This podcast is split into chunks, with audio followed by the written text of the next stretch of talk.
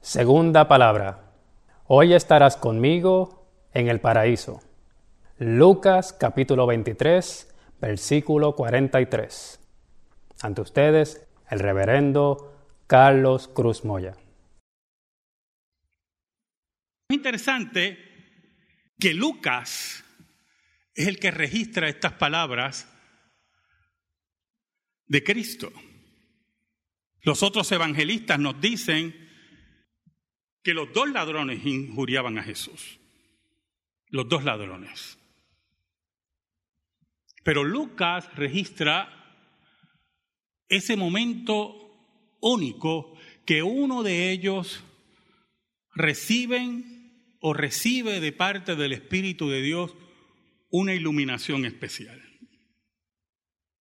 Llega un momento que dentro de las injurias, este hombre reflexiona. Este hombre recuerda las palabras de Jesús. Posiblemente había oído a Jesús. Y le reprocha al otro, por favor, nosotros no hemos hecho nada. ¿Crees que no hemos hecho nada? Nosotros somos culpables de estar aquí. Pero este ningún mal ha hecho. Y le pide algo increíble. A un hombre crucificado, muriendo en una cruz como un criminal, burlado por las multitudes, un loser para muchos, un hombre que es un perdedor, le dice, acuérdate de mí cuando vengas en tu reino. Y uno dice, solamente Dios pudo iluminar a ese hombre. ¿Cómo pedirle a un perdedor que se acuerde de él cuando vuelva en el reino? ¿Cómo pedirle a un hombre que se desangra frente a él, que es burlado, que va rumbo a la muerte, que no le puedo ofrecer más nada que una mirada en desesperación, acuérdate de mí cuando vengas en tu reino. Esa iluminación solamente la da el Espíritu de Dios. Y lo interesante es la contestación de Jesús. No tienes que esperar a la culminación de mi reino culminación que estamos esperando, culminación que se establece en la tumba vacía, porque miles de personas eran crucificados todos los años, porque Jesús era especial.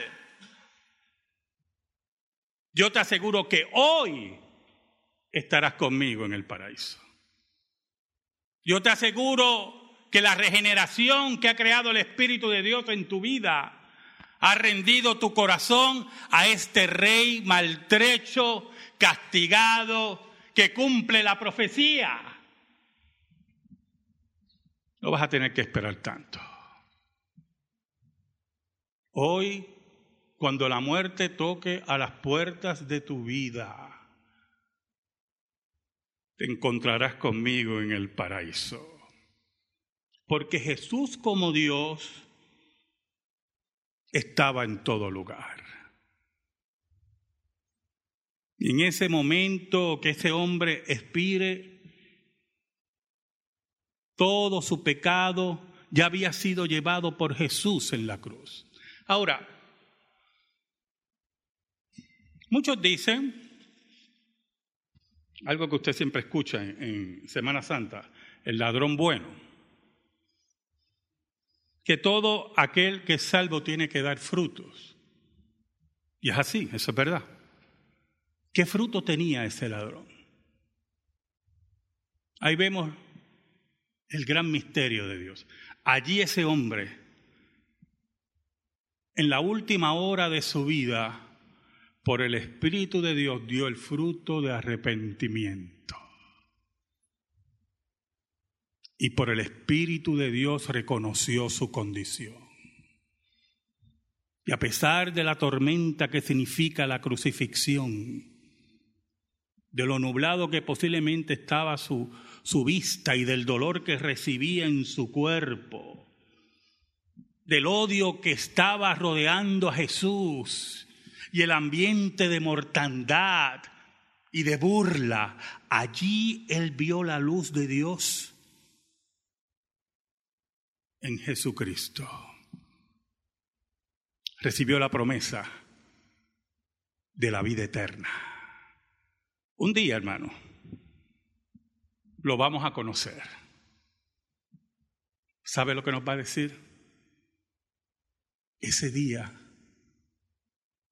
hace dos mil años, como ustedes dicen, o hace tres mil años, como ustedes dicen, sí, ese día yo fui a morar al paraíso. Jesús me dijo la verdad. Amén.